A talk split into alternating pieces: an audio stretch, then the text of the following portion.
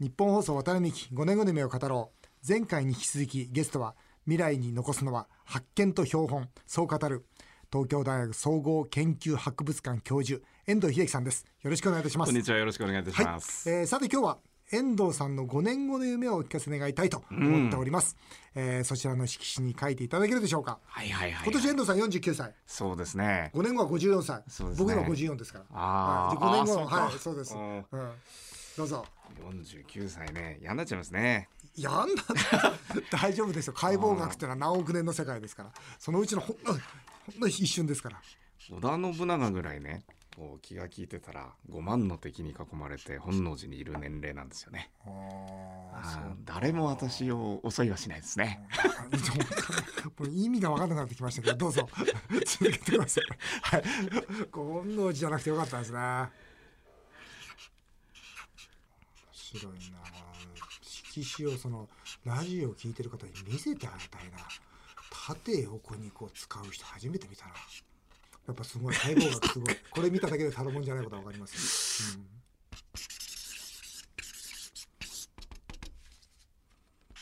大きさかはい、えー書き上げました。えーそれでは遠藤秀樹さんの5年後の夢ご自身で発表していただけるでしょうか解剖の仕事をしているとはい。5年はとても夢の単位ではありません。はい。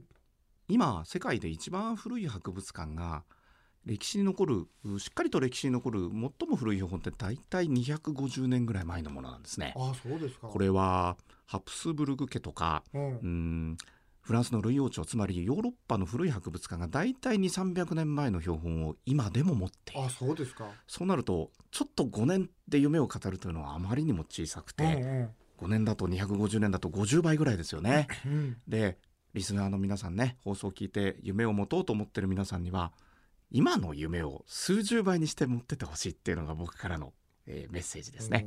私のことを言うならばはい。その数十倍というのははい。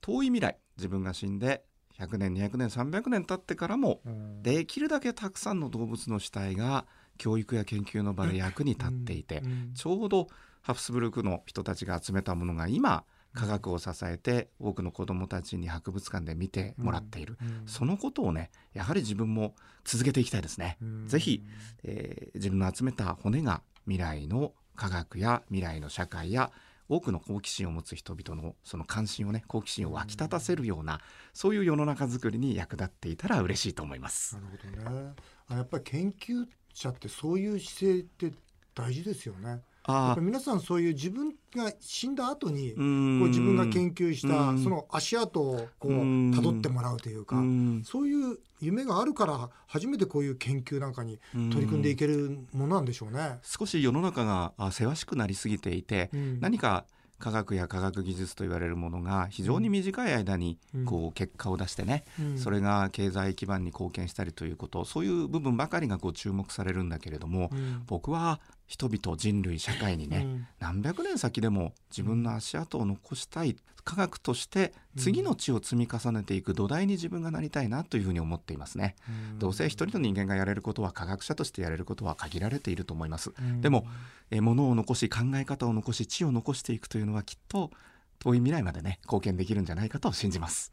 そうなんですよね、はい考え方なんですよね僕らは経営も全く同じでああ。の今目先の例えば5年10はい。年の会社がなればいいっていうよりも、要するに会社のそのあり方自体が、うん。その将来100年200年後の経営者に何かを問いかけていったらいいというそういう思いの中で僕は経営してましたしね。なるほど。やっぱ政治も同じだと思うんですよ。政治はまさにそれですよね。そ。うです。本当に今じゃなくて、はい。将来未来の子どもたちにとってそれがいいことなのか悪いことなのかその考え方思想をですね、うん。こう未来のその方々に伝えていく。そのなんて言いますかロマンというか、はいはいはい。そういう大きな大きな、ね考え方がないと、はい。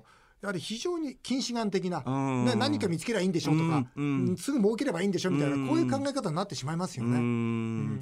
今ロマンとおっしゃったね、うん。で下手すると科学者のロマンなんていうと自分勝手だって言われかねないんだけれども、うん。僕多分えー、全ての人間がね、うんえー夢を持つってまさにロマンだと思うんですよ。うん僕はぜひ日本中世界中の人間がね、うんロマンを持って生きてほしいなと思いますね。そうですよね、えでそのロマンがまた今までにない新しい世界をこう作り上げていくわけじゃないえーですか。そうですそうですで人類がどんどんどんどん素敵なみんながもっと幸せな、ね、地球にこう変わっていくわけじゃないですか。うん。小さなロマンがね、僕本当そう思うんですよね。うん。だから今のお話聞いててねとっても共感します。あありがとうございます。うん。いやなるほど。そういうスタンスでやられてるんだなってね改めて感心します、はい。さてね今日お聞きしたいのはねはい。パンダ、はい。うん、上野動物園のホワンホワンが亡くなった後にですね、解剖したのは遠藤さん、はい。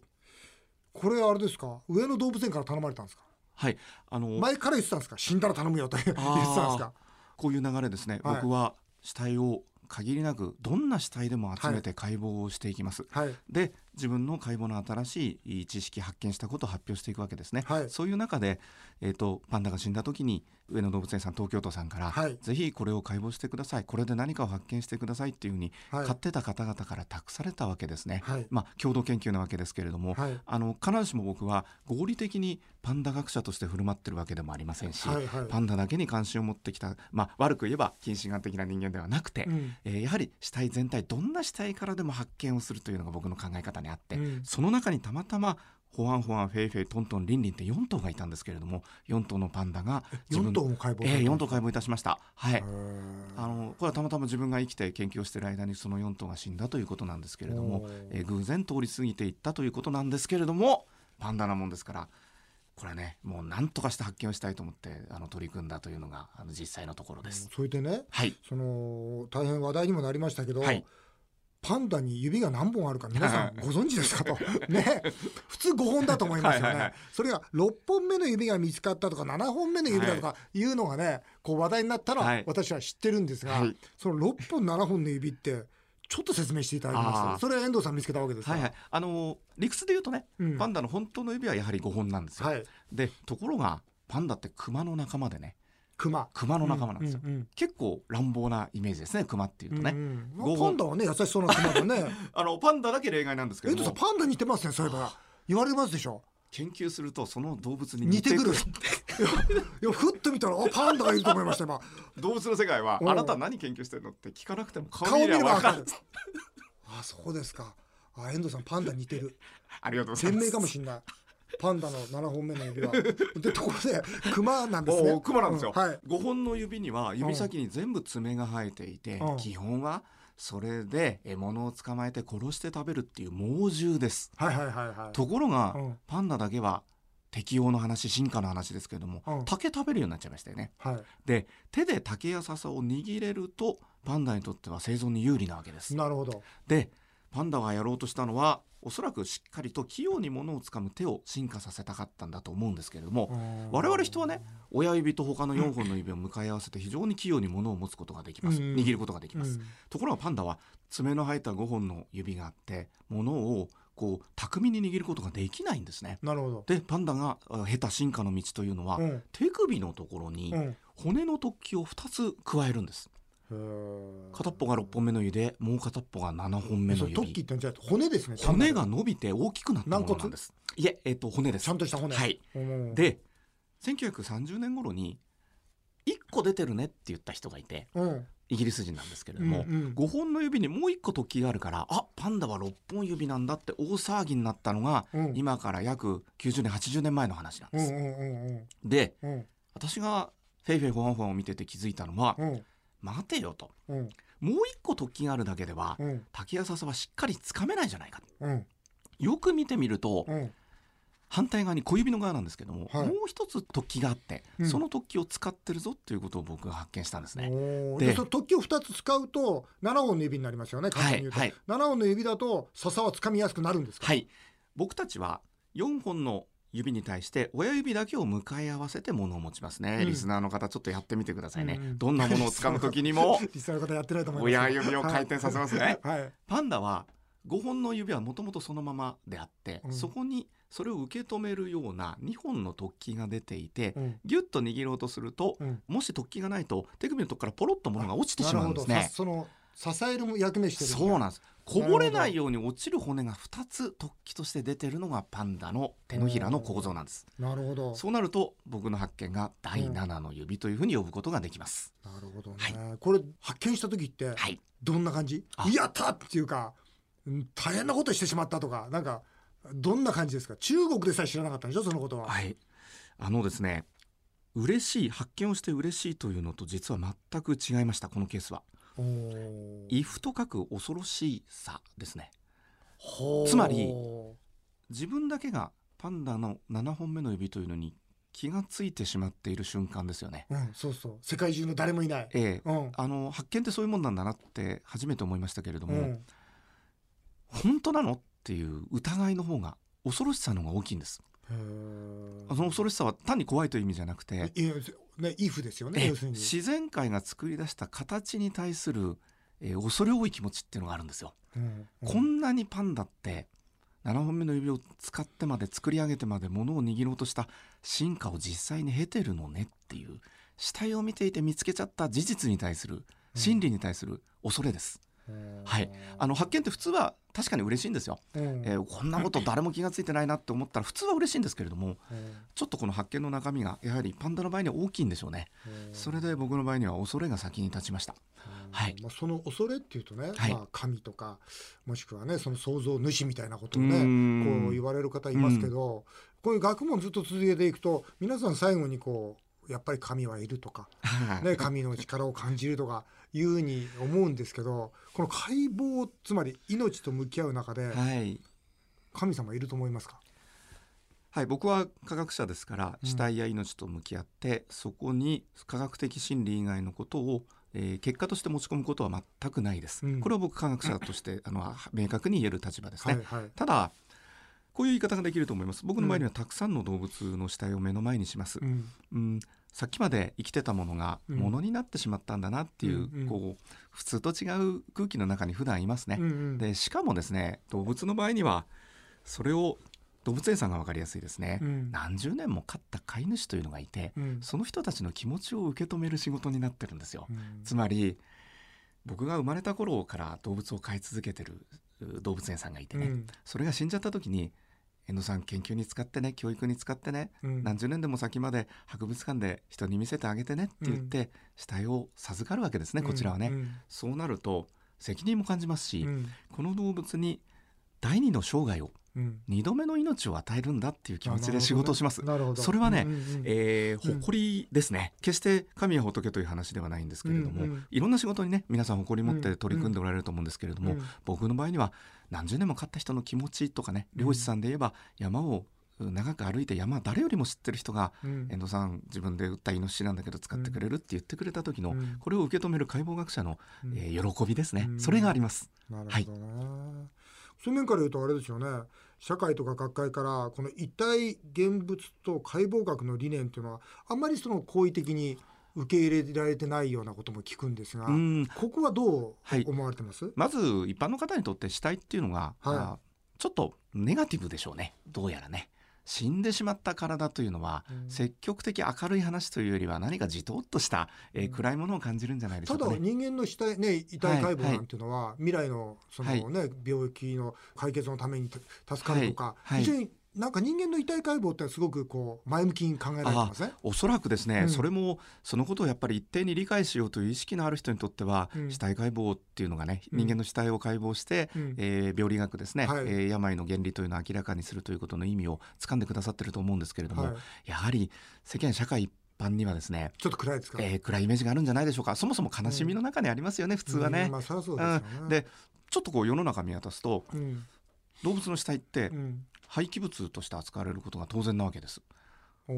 それはそうですよね。どういうカテゴリーに入れるかって言ったら、うん。えーまあ通常産業廃棄物だったりなんかすることが普通なわけですね。やはり世の中の仕組みの中では死体を恒久的に保存するなんて博物館の動きはうん。すごく特殊であってね、うん通常やっぱり捨ててできることなら人に迷惑をかけないうちに、うん。えー焼いてしまおうっていうのは普通だと思います、ん。それに対して僕はちょっと違うぞと。これは取っておけば新しい発見ができて、うん。それをしかも遠い未来まで継承できるんだっていうふうに私は言ってるわけですね、うん。でこのことは一般にこの社会の方々が受け止める死や死体に対する感覚とは、うん。あちょっと違うものがあると思っていて、うん。えー僕としてはそれを一生懸命皆さんに説明をして、うん。この学問の面白さをねうん。分かってもらってね、うん。それで死体というのをもうちょっと人々の気持ちに近づけたいなっていうふうに思っています。なるほどね、はい。もう予算とか時間とかねあんまりそういうの関係なくその今これから本当に研究してみたいものもしくは解剖したい生き物、はい。まあ何でも結構です。はい、これからのあやりたいことって何ですか、はい。実は家畜に今あ関心がありまして。家畜？家畜。牛僕牛銭湯飼ってますよ。あそうですか。よよろしかったらもうなくなっていきますんで。はいはいはい。家畜ははい。野生動物とまた違って人間が気持ちを持って飼いますね。はい。で現在我々が見ている家畜というのは人が掛け合わせて育種をして作ってきたある意味人の気持ちの表現されてる実態なわけです。あそう思います鶏チャボこんなちっちゃな日本のチャボって言いますよね、うん。あれって初めから江戸時代の人がうん。もう小さな鶏を愛してうん。ペットとしていつまでも一緒にいたいと思いながらうん。可愛い鶏を作っていったわけですよ、人間の気持ちってすごいですよね、うん。えー動物の体に現れてしまうわけですね、でうん。今家畜というと僕は大きい家畜っていうのに関心がありましてうん。例えば？例えばねバングラデシュという国に行くとバングラデシュ僕親しいですよ。すごく背の高いヤギがいる、あいるかもしれない。私のあの背の高さとあまり変わらないぐらいに肩の高さがある。いるいる。ご覧になったことありますか？いるいる。えなんでだろう？なんでですかね？なんでわかんない？なんでですかね？うんなんでバングラデシュのヤギが大きいなっていうのは印象。うん。例えばインドネシアに行くとうん。10キロになるっていう鶏がいるんですよ。あそれは見たことない。我々が普段食べるのってせいぜい2キロぐらいですよ、うんうん。5倍の体重の鶏がいる、うんうんこういうのを育種して作ったうん。人の気持ちと一緒になんでこんな動物がいるのかなっていうのをうん。飼ってる作った人の気持ちと一緒に議論したいと思うんです。人間は何か悪なき自分がこういう動物を飼いたいこういう動物を手にしたいっていう気持ちがあるはずですよね、これ一次産業だと分かりやすくて、うん。えーどこよりもたくさん牛乳を出す牛が欲しい、うん。えーできるだけ早く大きくなってしかも美味しい牛肉を取れるような、うん。えー和牛が欲しいっていう、うん。その気持ちとしてありますよね、ところが単にでかいだけのヤギとか単にでかいだけの鶏っていうのを一生懸命作って飼ってる人がいるっていうのは、うんうん。そのその社会と一緒に僕は見ていきたいと思いますね。はあ面白いでしょ？面白い。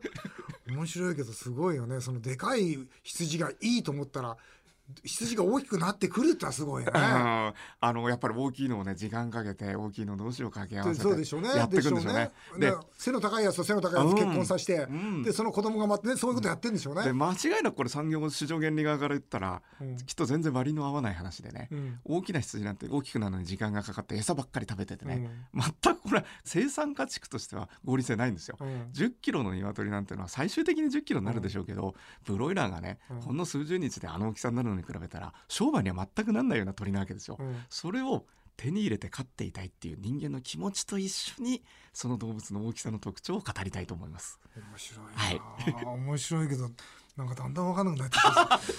はい、えー最後にあの遠藤さんにですねその私は実はあの最大支援2000万円という日ー。本一の夢のコンテストをですね、えー日本武道館で、えー主催しているんです、えー動物の遺体解剖という道をとことん極めていらっしゃる遠藤秀樹さんからもですねその夢を追いかけている若者たちに一言メッセージをいただきたいと思います。うん、どんな時代にもね人間は夢を持たないとダメだね。うんうんあのもちろん人間にはいろんな考え方があっていろんな夢もあるだろうし、うんえーいろいろね自分がなっていきたい人間像とか、うんそれから価値観、はいたくさんいろいろあると思うんですよ。うんでもねそれぞれの人間が自分の夢っていうのをねしっかりと携えて生きてほしいですね。うんそれによってきっとね、えー人間同士の関係も豊かになっていくし、うん社会全体が必ずやいい世の中になっていくと思いますね。うんいい夢を持ってください皆さんねね。どうもありがとうございます。はいえー渡辺美希5年後の夢を語ろう。